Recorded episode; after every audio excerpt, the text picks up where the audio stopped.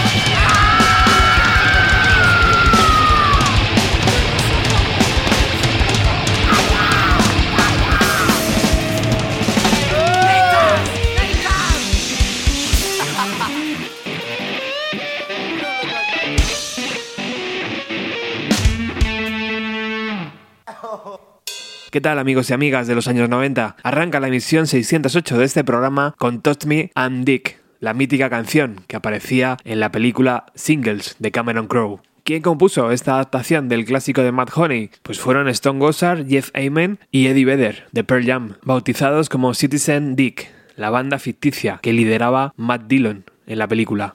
Ese personaje, el de Cliff Ponsier, estaba interpretado por Matt Dillon, pero a Cameron Crowe le hubiera gustado que hubiera sido Chris Cornell. El músico en esos meses estaba bastante ocupado, ya que Garden estaba dando forma a su tercer disco, Bad Motorfinger. Seattle había aparecido con fuerza en el mapa. La banda sonora de singles era una joya, con Alice in Chains, Pearl Jam, Mother of Bone, Matt Honey, Soundgarden, Screaming Trees, Jimi Hendrix y Smashing Pumpkins, entre otros. Cameron Crowe también intentó que Nirvana formaran parte, pero según las memorias de Danny Goldberg, el manager de la banda, Kurt Cobain no quería emparejarse con ese movimiento musical. Aunque en la película no sale, hay una escena donde Cliff Ponsier, tras haber sido abandonado por su pareja y expulsado de su banda, sale tocando en las calles de Seattle, vendiendo su maqueta. Hey, Cliff. What happened to the band? Oh man, Stone panicked. The, the rest of the guys took jobs at Boeing. They didn't get it. They weren't with the program. But I'm solo now. I'm doing some really, really interesting things. That's my latest.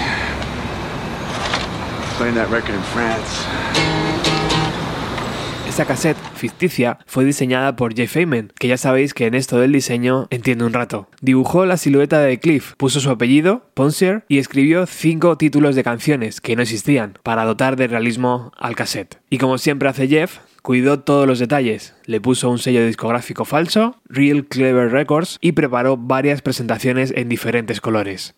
Jeff Ayman, sin saberlo, iba a empujar la carrera en solitario de Chris Cornell. Ambos eran vecinos de Seattle, habían participado en la banda Temple of the Dog, pero Cornell, inmerso en la carrera de Soundgarden, no lanzaría su disco en solitario hasta ocho años después. Chris observó la cassette que había diseñado Jeff, leyó los títulos de las canciones y casi de forma automática se puso a trabajar. Y así, de esa forma tan mágica, fueron saliendo Seasons, Nowhere But You, Flutter Girl, Missing y la icónica Spudman. Jeff Ayman escribió el título de Spudman cuando vio a un chico ofrecer un show con diferentes cucharas en las calles de Seattle.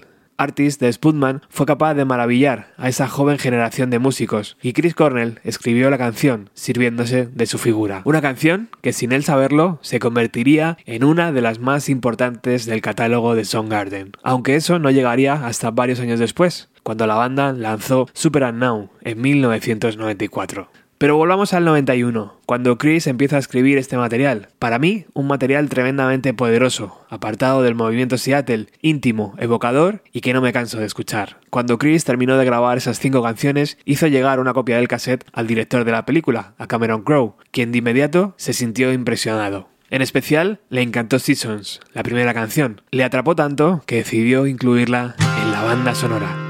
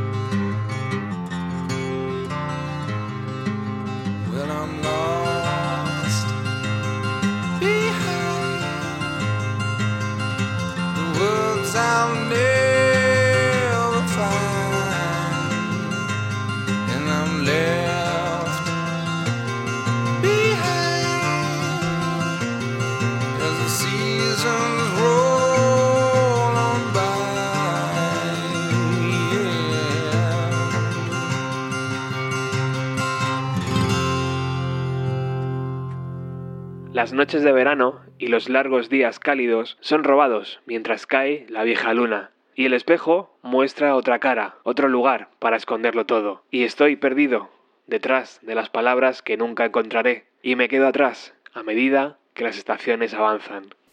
Seasons acabó dentro de la banda sonora de singles, que se lanzó en 1992, y era la primera vez que Chris Cornell editaba algo en solitario. En esa banda sonora, que era un reflejo de la escena de Seattle, se coló una banda de Chicago, los Smashing Pumpkins. ¿Cómo llegaron allí? De nuevo, fue Chris Cornell quien habló de la banda a Cameron Crowe, y el director lo recuerda así. Chris nos lo dijo desde el principio. Hemos estado en Chicago y hemos tocado con una banda que tienen ese tipo de magia primitiva en su sonido. Hablé con Billy Corgan y nos envió una cinta con algunas demos para incluirlas en la película. Escogimos la última, la más larga, una especie de sueño embriagador titulado Drown. Cuando se lo dijimos a Billy Corgan dijo, mierda, esperaba que no cogierais esa, pero lo hicimos.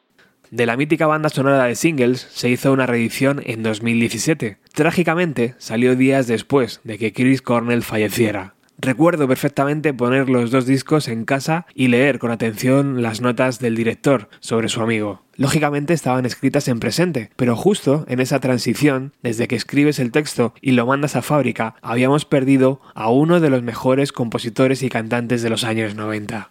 En esta bonita reedición, por los 25 años de la película, se anunciaba en la típica pegatina que acompaña a la portada, por primera vez se incluye la mítica cinta Ponsier. Con Chris vivo, nada ni nadie pensaba que ese material debía editarse en solitario, pero llegó el Black Friday del Record Store Day a finales del 2017 y de nuevo Jeff adaptó su diseño al formato cassette y al formato vinilo y por primera vez se pudo comprar el disco de Ponsier. Se lanzaron 4.000 copias en vinilo y 1.500 copias en cassette, distribuidas por las tiendas asociadas. Y tengo la suerte de tener aquí una copia, en concreto una de color rosa en formato vinilo. ¿Puedes hacerte con una copia ahora? Pues sí, no te preocupes. En Discogs lo encuentras desde 18 euros más gastos de envío. Sobre cómo, cuándo y con quién grabó Cornell estas canciones, poco se sabe. Sobre el cómo, posiblemente el músico lo pudo grabar en su apartamento con un cuatro pistas o en el local de ensayo de Soundgarden. El cuándo está un poco más claro, en un periodo de tiempo muy pequeño, desde que Jeff creó la portada ficticia al momento que se grabó la película. ¿Y con quién?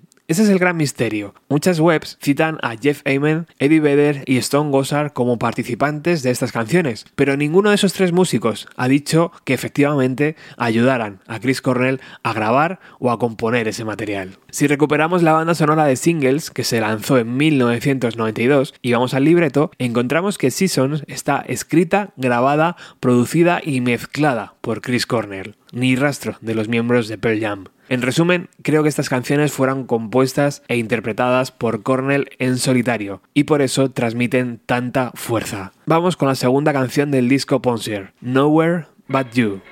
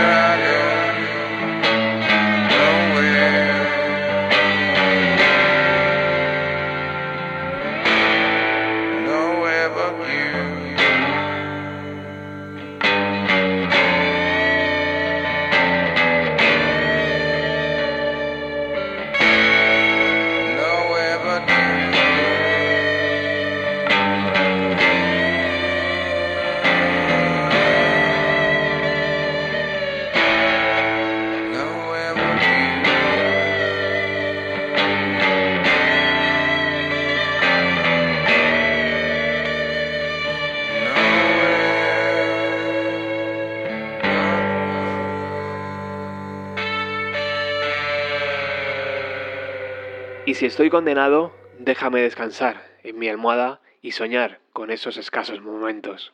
¿Cuántos años tenía Chris Cornell cuando escribió y grabó este material? La mágica cifra de 27 años. A esa edad, con Garden ya había fascinado a una parte del mundo con Ultra Omega OK, Loader Than Love y con Bad Motorfinger, disco que le estuvo ocupados en la carretera durante todo 1992 y parte de 1993. Volviendo a las canciones del disco Pouncer, Cameron Crowe lo recuerda así.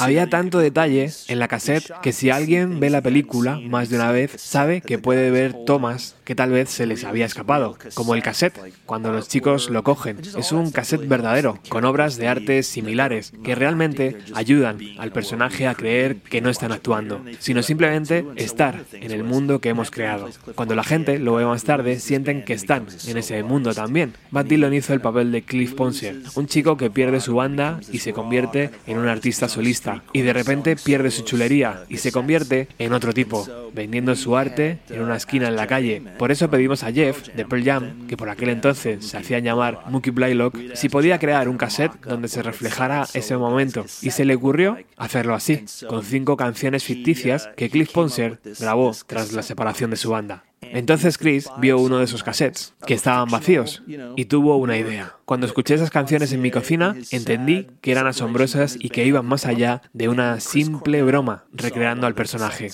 En esas canciones había algo muy profundo, lo que tiempo después descubriríamos en su carrera en solitario.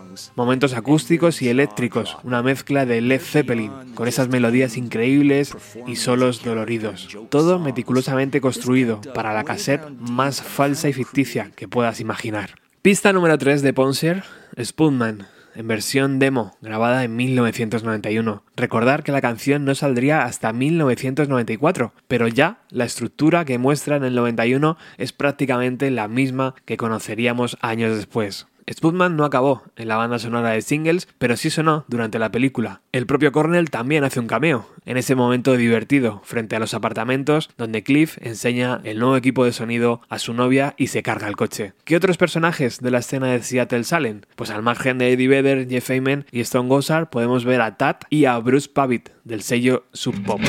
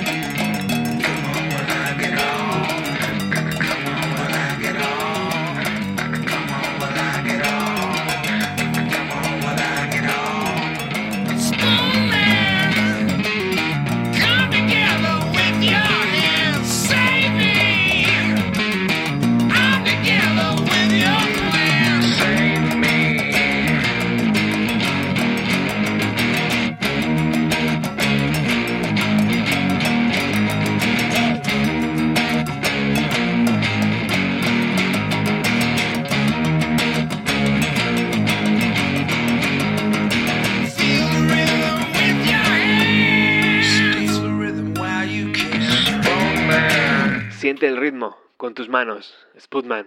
Hemos hablado mucho de Chris Cornell, pero no le hemos escuchado hablar todavía. Vamos a recuperar una charla breve sobre sus recuerdos a la hora de crear estas canciones. Uh,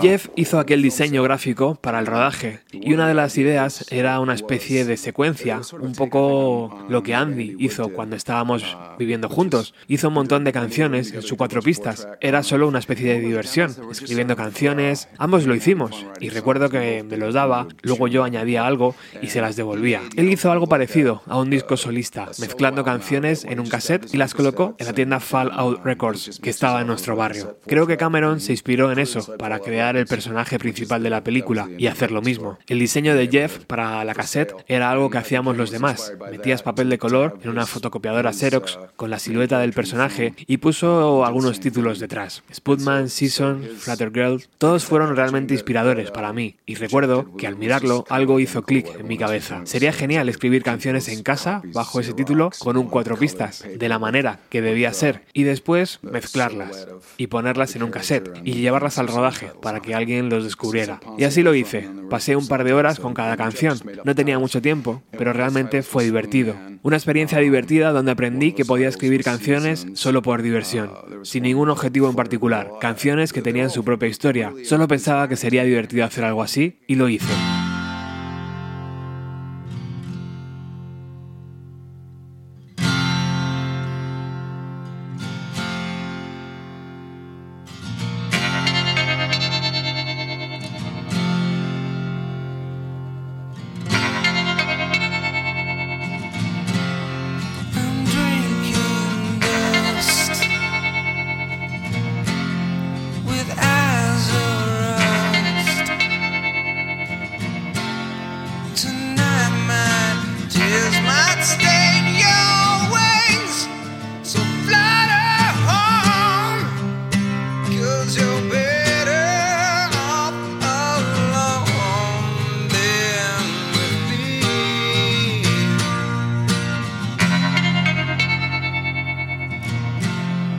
So hide your face.